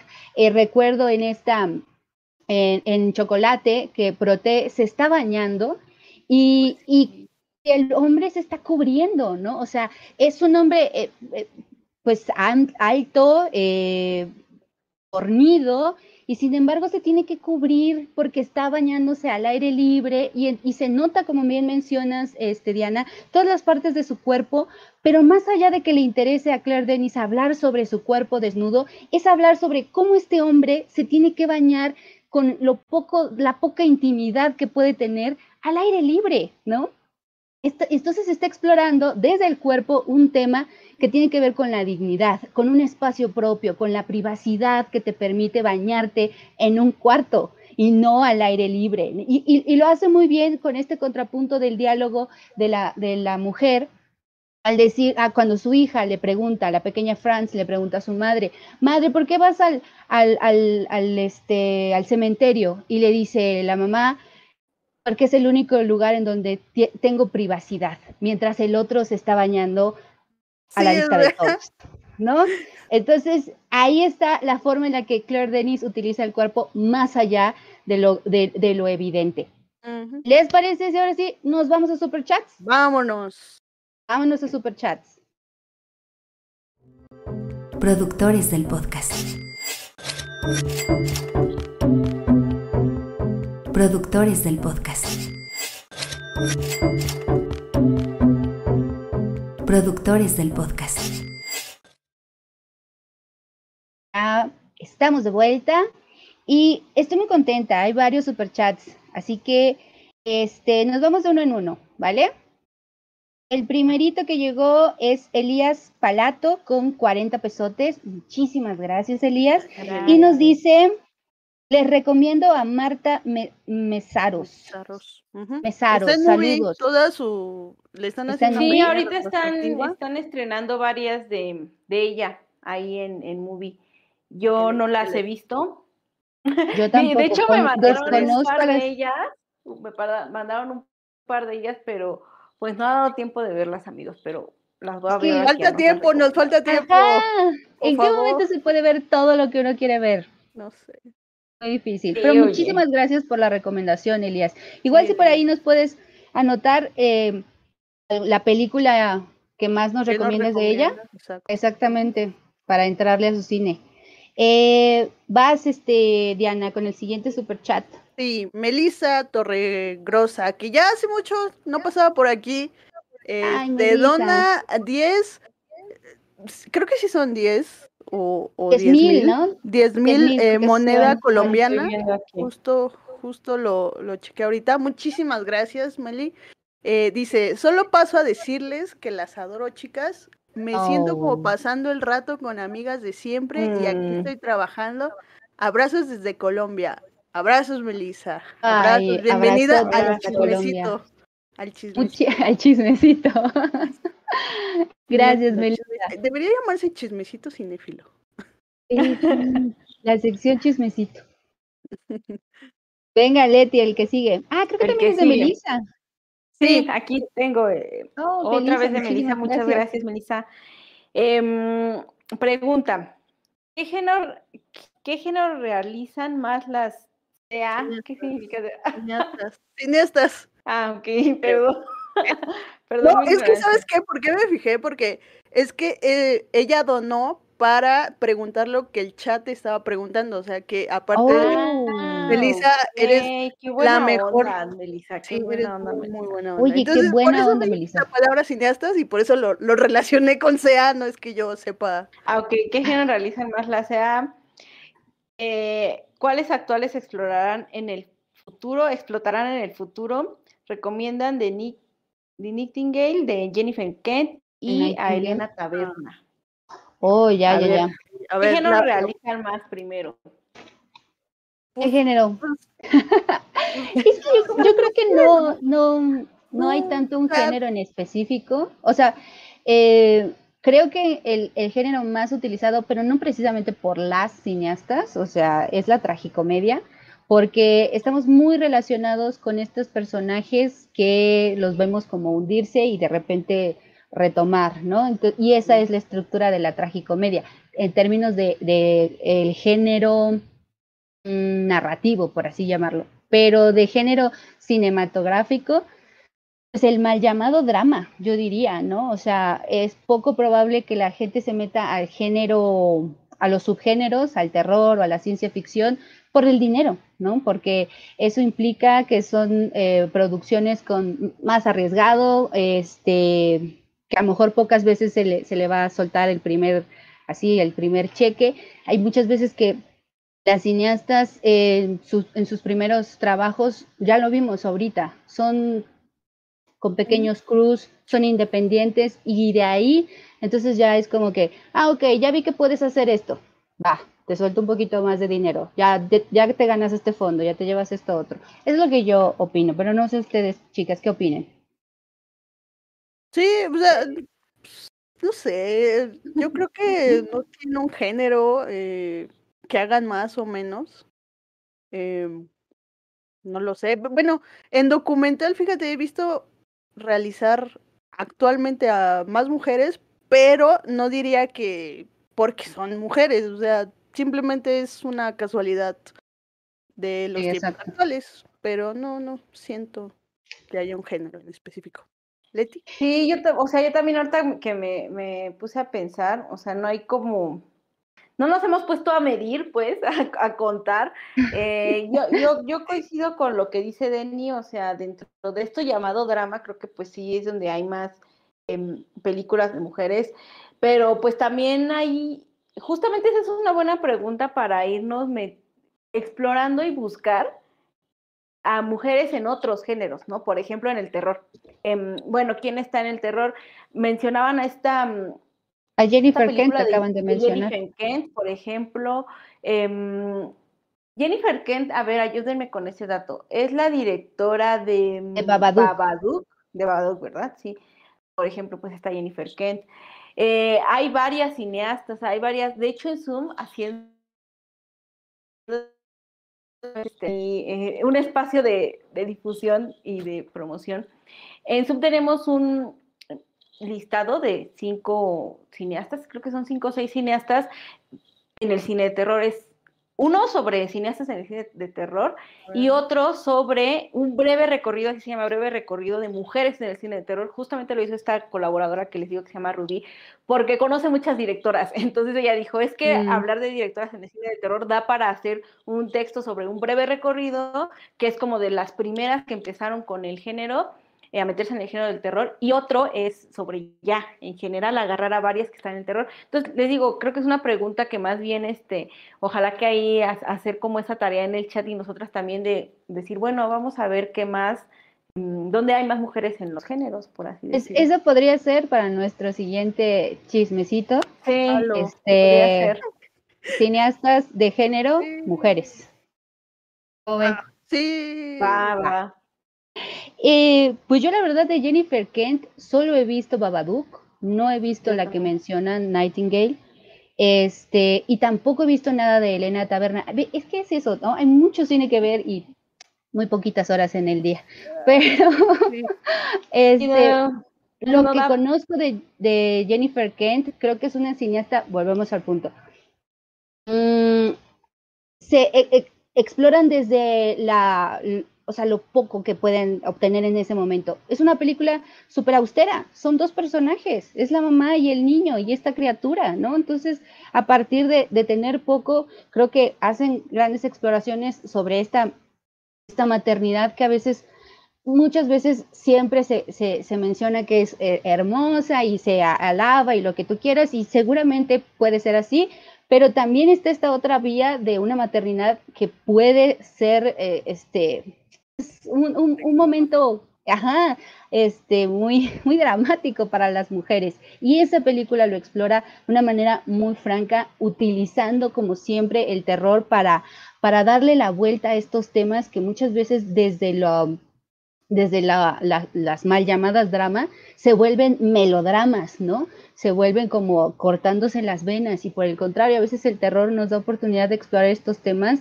desde obvio, lo fantástico, lo irreal, pero no por eso eh, las reflexiones no son válidas, como en este caso, ¿no? ¿Qué pasa cuando esta madre ya no sabe cómo llevar la maternidad y aparece, ¿no? Esta criatura como símbolo de, de ese espiral de locura. Diana, ¿tú qué opinas? También, solo he visto Babadook también y creo que, eh, creo que del cine de terror que no lo consumo mucho por cuestiones personales, este, claro. creo, que me, creo que me parece muy eh, bueno o bueno, me parece un buen síntoma de, un, de una gran o de un gran cineasta cuando ocupa un elemento metafórico para dar a entender otra cosa, ¿no? Y creo que la parte de Babadook esa cosa de la depresión y de la locura que bueno, que, que está simbolizado a través de un monstruo, me parece, creo que es de las primeras películas de terror que vi, o sea, no, no en mi infancia, obviamente, porque no, o sea, pero, o sea, ya de manera consciente de que yo me pusiera enfrente del televisor a verla, creo que sí fue Babadook, porque había escuchado muy buenas cosas de, de Babadook,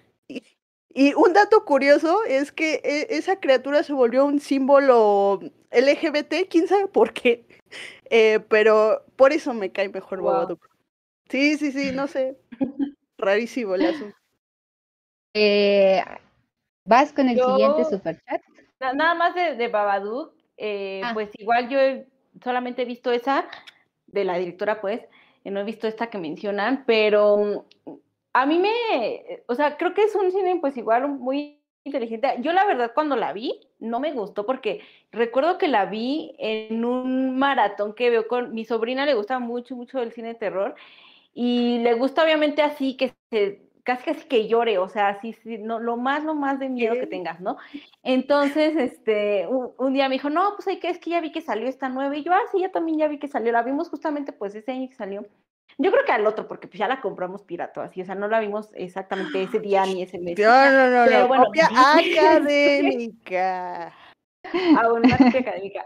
Y, la, y entonces esperábamos este terror, pues así, o sea, que nos hiciera brincar y llorar, y pues no pasó, entonces la experiencia fue como que estábamos, "Mm", o sea, hubo partes que nos dieron como miedito, pero ya después obviamente eh, no nos gustó por eso, a ella no le gustó para nada, porque pues ella, pues aparte estaba Esperaba más chiquita, entonces era como de, "Ay". Em, pero a mí lo que me llamó la atención, recuerdo, es justamente el tema. O sea, yo dije, ah, o sea, como que capté un tema interesante dentro de una película de terror, toda esta analogía pues con la, con el dibujo, con el niño, con la, o sea, con los colores, pues, o, lo- o sea, toda esta oscuridad, pues, literal, me llamó mucho la atención como película de terror en ese momento por, lo- por los objetivos que yo tenía de, de esa noche, ¿no? Y dije como de, ah, esta X, pero ya después cuando leí un poquito más de ella y así dije, ah, está interesante por el tema, pues por, por lo de la madre, pues que eso es una cosa muy fuerte. Y ya, Sí, ya veremos mucho. esa que nos mencionan y ya les estaremos Exacto. diciendo a ver qué tal. Eh, nos, Exacto. nos queda tarea.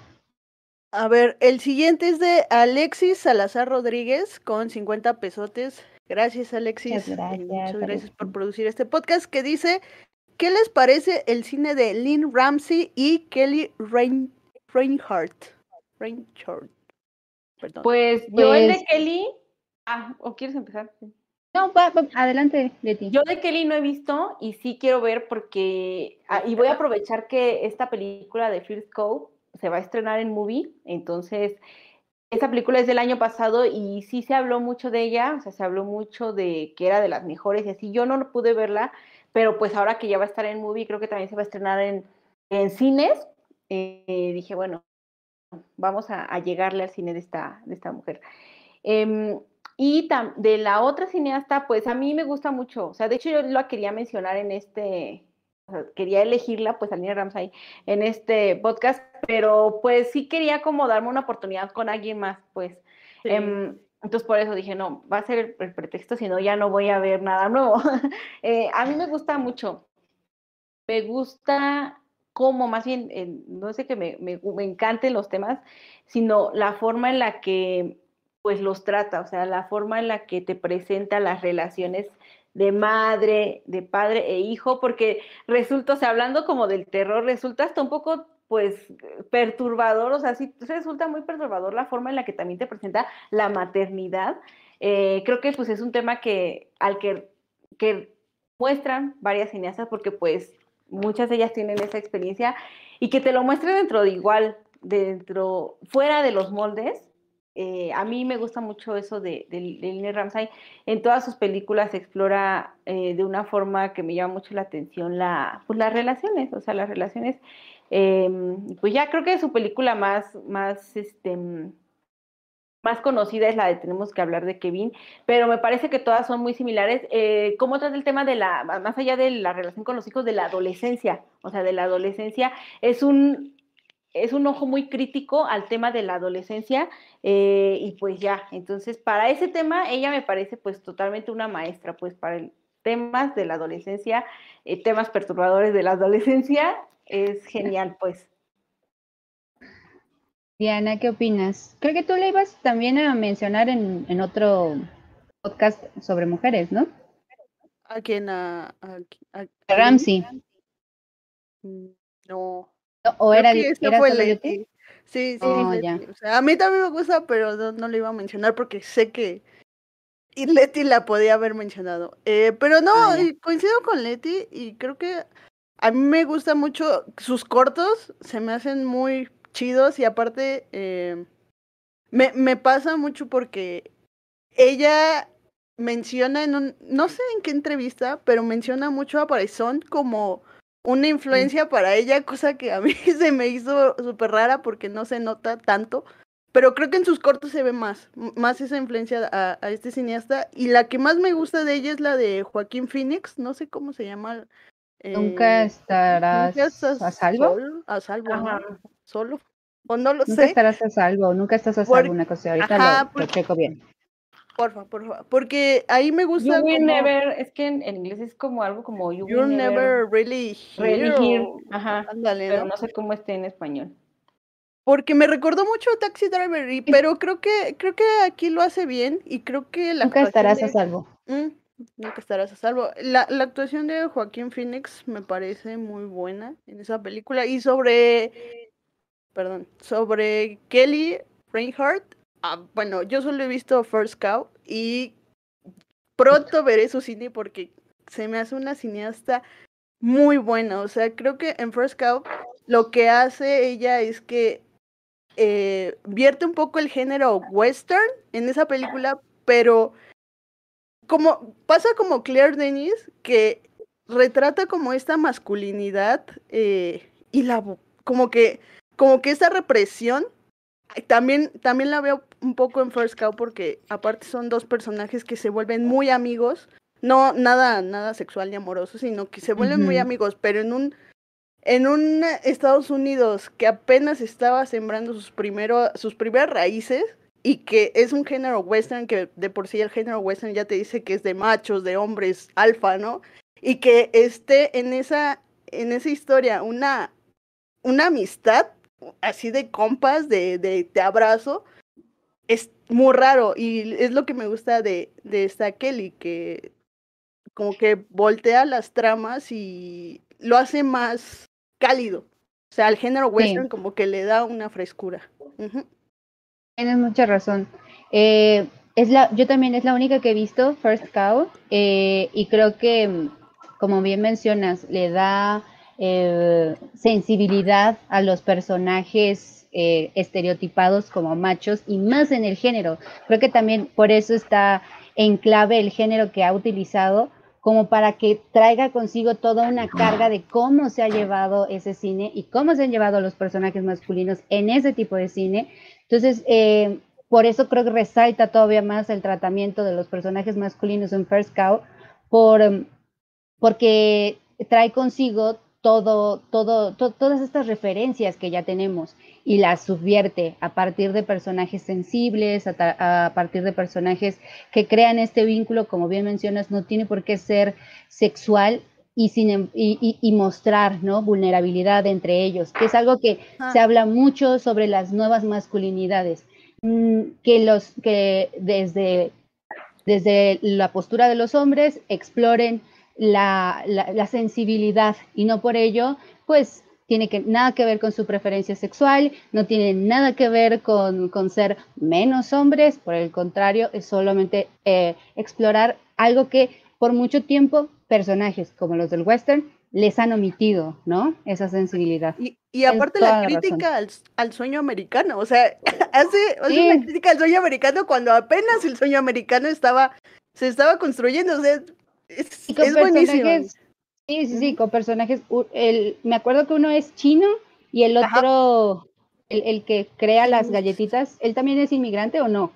No, él es de ahí, pero es cocinero. Es, de es, decir, no se adapta como, no caza, no bebe, no, no es como claro, claro. los habitantes que están ahí. Uh -huh. y... Ven, eh, el siguiente es de Mad Escalant. Muchísimas ah. gracias, Mad. Y nos da cinco eh, soles, ¿verdad? Eh, soles, sí, la moneda, ¿no? la moneda peruana, cinco soles. Muchísimas gracias, Mar. sí, es que como que saca de onda el pen, es como de... Mm. Eh, este, pero son soles peruanos, ya no se nos olvida. ¿Qué piensas del cine de Celine Esquiama? Bueno, aquí tenemos una fan de fans. Y en especial de retratos de una mujer en llamas. Es que da, para un podcast, amigos. Mira, Matt, yo te voy a pagar esos cinco por hacer esa pregunta, porque qué bueno, no es cierto. Eh, pues, ¿qué piensas del cine de Celine Siama? Hola, Leti, te debo un texto sobre eso. Eh, que, justo estoy. No, no, no. Bueno, sí le debo, pero creo que voy bien de esta semana, Diana, espero que lo esté terminando. Sí. Ajá. Eh, Somos unas devoradoras de texto, Diana, por Dios. No, ya me voy. Es más, más, ya me arrepentí de tu pregunta. No, no es cierto. pues el cine de Siama me gusta mucho porque justo eh, antier o al principio de esta semana vi su ópera prima, que es Water Lilies. Y justo a mí me gusta porque dejando de fuera eh, una, el retrato de una mujer en llamas, ella se ha especializado en hacer historias de coming of age, pero se diferencia de, de las tramas estadounidenses, exceptuando, por supuesto, que sí confronta, sí, sí confronta a sus personajes con este despertar incluso sexual. O sea, ella no teme eh, hablar sobre sexo, sobre deseo, sobre, eh, pues no sé, eh, crisis existenciales, y no todo es romántico, como las películas estadounidenses que solo es como de, cambios en la vida, pero pues no te dicen qué cambios, ¿no? No te dicen que te sientes incómodo con tu cuerpo, incómoda con tu cuerpo porque estás creciendo o estás viendo eh, la vida desde otra perspectiva y creo que Siama lo hace muy bien en todo su cine y sobre el retrato de una mujer en llamas, pues creo que es su, su obra maestra porque se sale de todo lo que ha venido manejando. obviamente todo lo que ha hecho le ha servido para llegar a ese momento pero ya es un tema muy adulto, o sea, ya no tiene nada que ver con adolescente, ya aquí habla del amor, yo no diría amor romántico, yo diría amor, amor, amor de verdad. Eh, y es una muy bonita película, véanla si no la han visto. Sí, no se la pierdan. Em, yo no he visto tanto de Schiama, he visto Tomboy, Retrato, y eh, La vida de Calabacín, que ella fue guionista, no es la directora, pero es guionista y creo que por eso ya tiene mi corazón. Y eh, un poco lo que mencionaba Diana sobre estos coming of age, en La vida de Calabacín está súper explorado y desde temas muy fuertes como tener que lidiar con el alcoholismo de un padre o una madre y cómo, sí, porque es lo que le pasa a Calabacín, y cómo recuperarte de eso, ¿no? Son, son contextos bien abruptos para todos los niños que conoce Calabacín y, y crean unión, que creo que es otra de las cosas que también me gusta de su cine, que también está reflejado en retrato. Eh, sí está el tema del amor, pero también siento que hay una unión entre las mujeres, hay una sororidad muy importante a rescatar. Me, me, me encantó eh, cómo de alguna forma cada uno de los personajes se vincula con el otro, más allá de, de, su, de, la, de la relación inmediata que pueden tener, es decir, o es la servidumbre o es la pareja, o, o sea, tienen un, trasfondos más allá porque hay una intimidad en ellos, de que se entienden, ¿no? Saben, eh, pueden leer a la, a la otra en este caso, ¿no? Todos los personajes femeninos pueden leer a la otra. Entonces, sí, definitivamente es, yo, yo, yo digo que es, da para un podcast completo. Jalo. sí. ya está, jalo. Venga. Leti, ¿quieres abonar? Ahora voy a atender bien las. No, no, está bien ya con, con, eso. Creo que sí da para, para todo un podcast con las indicaciones bien anotadas de mi parte y le entro. Venga, pero eh, yo creo que esta, esta última pregunta sí nos puedes ayudar muchísimo. De Disidente nos da 50 pesotes. Muchísimas gracias, Disidente, por producir este podcast. Y nos dice, ¿a qué mujeres críticas les gusta leer? Eti. Eh, ¿A qué mujeres críticas me gusta leer? Em, pues la verdad, yo solamente leo, o sea, hay, pues, hay muchas mujeres críticas, pero está, no sé está, si está bien o mal que yo lo diga, tampoco leo tanta crítica ahorita, pues, porque pues no me da tiempo, o sea, la verdad no me da mucho tiempo de, de leer mucha crítica obviamente cuando voy a hacer algo, o sea, pero la verdad es que tampoco, eso sí tengo que reconocerlo, o sea, tampoco leo mucha crítica ya recientemente, pero quienes, a quien sí, que pues obviamente es muy conocida, pues sí van a decir eh, que, que, ya es, es, la que todos leen, pero a mí sí me gusta leer mucho a Fernanda Solórzano, o sea, sí es una Em, hay una, ay, perdón, es que vi aquí un mensaje de, Gerardo que nos está recordando que hay más super chat. Entonces, dentro de mi ejercicio personal, o sea, de mi ejercicio personal, personal, yo a quien sí leo y veo sus videos es a Fernanda Solórzano, porque sí se me hace una persona súper articulada em, y que por medio del YouTube ha logrado llevar a lo mejor esta, mm, ¿cómo, llamar a sus ensayos? O sea, como que los ha sacado de ese nicho, pues, y sus opiniones las ha llevado a un medio mucho más amigable. Entonces de repente sí me siento y, la pongo de fondo después de que ya vi la película, digo, ahora quiero ver qué dice ella, pero ella en, leerla la disfruto mucho leer, o sea, sí, para escribir se me hace siempre que mm, sí te abre otra perspectiva, pues... Eh, o sea, sus críticas, sus ensayos sobre todo son muy reveladores porque sí te invita a ver desde otro punto de vista eh, las cosas. Pues yo no he comprado su libro, pero por ejemplo, pues los extractos que se han publicado, el de Taxi Driver me pareció muy inteligente cómo lo, lo aborda, al menos en esa versión pues chiquita, ella habla de mm, como de la religiosidad, o sea, desde la religiosidad empieza a, a, desmenuzar Taxi Driver.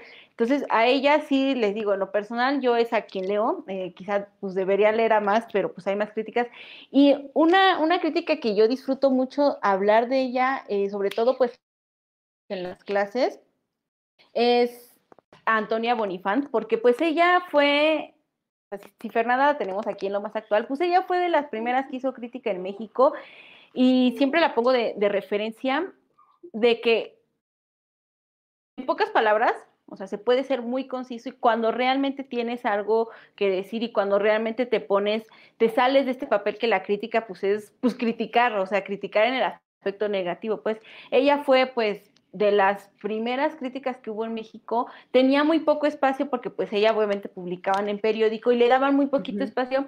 Em, era una mujer muy, o sea, eh, muy versátil porque pues ella escribía en el periódico con diferentes seudónimos, o sea, y para escribir de cine ella eh, tenía un, un seudónimo, para escribir que de literatura tenía otro y así. Entonces, pero pues justamente cuando ella empieza a escribir de cine, es cuando se, se, empieza a llamar más la atención porque pues también era una crítica muy crítica, o sea, estaba toda la época de oro y todos decían, wow, las actuaciones de María Félix, y era, ella era como de, o sea, otra vez María Félix dentro de este, ella cuestionó mucho cómo a María Félix siempre la tenían dentro del mismo personaje, el mismo personaje, el mismo personaje, eh, las películas de Em, de Julio Bracho, de todas estas, incluso hay varias críticas en las que ella dice, ah, por primera vez este director dirige, ¿no? Entonces, o sea, con esa frase, así, por primera vez Julio, Julio Bracho, por ejemplo, eh, dirige, el director Julio Bracho, o sea, era muy punzante y era muy directo, entonces a muchos no les caía bien, era muy aguda. Y eran críticas muy cortitas, o sea, en tres párrafos ya dijo que este güey nunca había dirigido, que me así.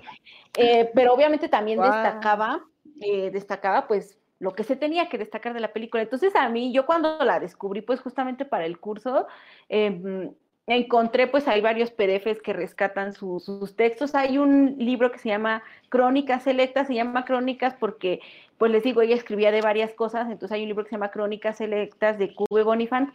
Em, y traen pues muchos textos y de ahí es donde encontré algunos, quiero comprar ese libro en físico, pero pues no lo he comprado. Y a ella me gusta como regresar pues cuando, incluso cuando yo escribo algo como que la leo y digo, es que así tengo que ser de concisa, o sea, así de concisa. Y se me hace una escritura, eh, les digo, eh, la de Fernanda se me hace una escritura más bonita, pues, porque la forma en la que lo dice, y ella no tenía una escritura bonita en ese sentido, pero era súper directa, era súper inteligente, y pues así estuvo muchos años, o sea, ella estuvo escribiendo así como hasta los años 40, eh, y ya después, pues ya, como que se perdió ya en, otras cosas, eh, porque también entró a la producción y así, pero, o sea, fan de críticas, pues son ellas dos, quizás sí me falta conocer a más, pues, yo, repetir el nombre de, la crítica, Leti? Así, por favor. Es Antonia, Antonia Bonifant. La van a encontrar como Antonia Bonifant, este, mm, como Cube Bonifant, pero cualquiera de esas dos encuentran cosas de ella. Perfecto. Yo, yo solo les recomiendo a dos de las mentoras que tuve en, esta, en este taller de, de Talent Press, que fue Anne-Marie Meyer. Ella escribe para Milenio y tiene su, su programa en Jalisco Radio, que es La Ventana Indiscreta. Una mujer maravillosa, sabe muchísimo de cine. Ella le dio clases a Guillermo del Toro allá en Guadalajara, así que lo conoce de cuando estaba así jovencito, apenas este, pues metiéndose en todo este mundo de, bueno, siempre estuvo muy presente para él todo este mundo de los monstruos y así, pero pues ella lo conoció cuando estaba jovencito y estaba en sus cursos de, de VFX y maquillaje y todo. Así que si alguien se preguntaba si Guillermo del Toro eh, siempre le ha gustado esos temas, pues sí, eso, eso es un hecho. Y Anne-Marie Meyer es una gran mujer que lleva muchísimo tiempo en la crítica, eh, no solo escribiendo, también dando clases. Y por el otro lado está María Ángeles Solomita, eh, crítica uruguaya. Con ella pueden conocer muchísimo sobre cine latinoamericano. Eh, ella es también contemporánea. No me acuerdo en qué, en qué sitio escribe, me parece que es un periódico de Uruguay que también tiene su versión digital, pero este, si ustedes ponen en Google María Ángeles Solomita, la van a encontrar muy fácilmente. A las dos las recomiendo muchísimo. Son dos formas diferentes de, abordar el cine. A Marie Meyer quizá desde la una mirada eh, más conservadora por el tiempo que lleva, pero eso no quiere decir que sea una mirada anticuada, por el contrario, tiene muchísima experiencia y por el lado de Solomita, pues es una escritora joven y este, con muchísimo conocimiento en cine latinoamericano. Último chat. Voy a anotar. Antes de decir el último chat, voy a, voy a dar un, último comentario de esta crítica que mencioné, por, porque así la pueden rastrear un poquito más. El seudónimo, ya recordé, el que usaba para escribir de cine era Luz. Entonces también si la buscan como Luz lo, lo repites porque este, Se cortó de, este, Leti, perdón. ¿Ahí ya me oyen? Les decía que ya me acordé del seudónimo que utilizaba para hablar de cine y es Luz Alba. Entonces, si no su nombre era Antonia, Antonia Bogán. Eh, en el periódico firmaba como Cube Bonifaz, pero el seudónimo para escribir era Luz Alba. Entonces, sí se las recomiendo mucho por parte de ella dentro de ese, dentro de esa época en la que pues, la mayoría eran hombres los que escribían, ella fue la que empezó a implementar eh, realmente a abordar el cine desde la puesta en cámara, del diseño, desde el guion, o sea, hablar de crítica ya desde los elementos cinematográficos, no nada más a reseñar de lo que se trataba, como muchos sí lo hacían incluso compañeros dentro del mismo periódico, y ya. Perfecto. Y Ana, el último superchat, porque a mí no me sale, no lo veo. Ok, es de Néstor Tobar y donó 20 pesotes para hacer arder este podcast con la siguiente pregunta. Ahora que no está Vic, ¿Qué opinan de Emma de Pablo Larraín? Yo no la he visto y no voy a aplicar el beat. Ah, ok, pero creo que Leti no, no le agrada demasiado. Eh, a mí tiene muchísimo que no la veo, pero creo que no me disgustó del todo. Pero vas, Leti. Pues a mí me, o sea, la primera impresión a mí me aburrió.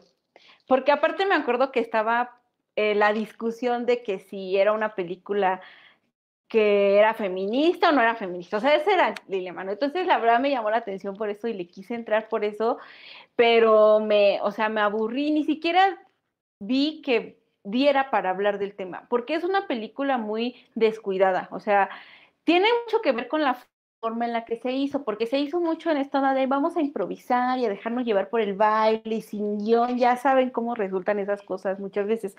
Entonces es una película que se ve muy bien, tiene buen soundtrack, tiene muy buenos, o sea, bonitos planos, pero la verdad es que no tiene propuesta de nada. Eh, me parece interesante su premisa, o sea, es esta pareja que tiene muchos problemas y que regresan a, su hijo, ¿no? Al que, al que habían adoptado.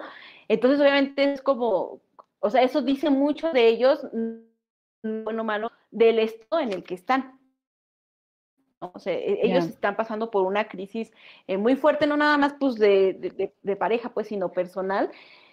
y lo desperdicia completamente justo porque le empieza a dar prioridad al baile, a la foto, a los planos, y se pierde totalmente y, a la mitad de la película ya es así de, ay, o sea, y ya, y, se vuelve repetitiva, o sea, como que se vuelve repetitiva, repetitiva, repetitiva. A, mí lo que... Em, ya, no sé, no, no, me, no me agradó, pues, o sea, ni siquiera me entretuvo, ni siquiera le vi como para que de verdad dijera, ah, bueno, a partir de esto vamos ya le despedazaste, Leti. Y yo, bueno, a mí, fíjate, algo que sí me gustó es el personaje de Mai, cómo lo, lo desarrolla Pablo Larraín, porque no lo... Creo que es la propuesta, bueno, el, Emma, la personalidad de Emma, lo que quería hacer Pablo Larraín es como no, no ponerlo en ningún género, o sea, en ningún rol, perdón, ningún rol de género, ni, ni, ni femenino ni masculino. Entonces creo que quizá por eso Emma no encaja en el mundo en el que lo pone, la pone Pablo Larraín, que sí, que es demasiado bonachón con todo lo que pasa, porque creo que sí hay como situaciones que simplemente se resuelven por arte de magia para que, para seguir dando paso a la trama y eso como que se siente forzado. Pero creo que nivel de personaje femenino, me gusta mucho y, creo que es por eso lo que me gusta. Y también la música, por supuesto. Pero sí, coincido con Leti que puede ser un poco aburrida eh, hacia el final de la trama. Y termina, termina muy perfecto. Entonces me esperaré para verla. Quizá vea otras antes que Emma. E, eso que dice Diana es importante. O sea, a mí el personaje de Gael se me hizo como X eh, y su actuación se me hizo también, pero el personaje de ella no, porque aparte ella es la que trae más conflicto, pues, y, por eso les, digo que empieza bien, dices, ah, no manches, o sea, ya tan solo que haya sucedido esto con, con el niño, eso es como impactante. Em, y después tiene este personaje que se va pintando bien, pero, o sea, la desperdicia completamente. O sea, y como dices, todo empieza a pasar empieza a perder esa profundidad que se dibujó al principio y ya después es como que, ah, vamos a ahorrar eso, pero te digo, tiene mucho con, con esta forma en la que se hizo, me parece que él tiene cosas más interesantes eh, o director, pues entonces Emma es como, así ah, se ve muy bonita y está Gael y a los fans de Gael les gustó y no sé qué, pero de hueva. bueno, ya después... hate. Después de haber destrozado Emma, sí, ya, ya la veré en un, tiempo, porque no me quedo muchas ganas de verla con eso que mencionas. ¿Hay algún otro superchat? Porque, como les decía, yo no, alcanzo a ver, ya no tenemos ninguno. Bueno, ya no veo, ya no veo nada, entonces... Ahora sí, ese era el último.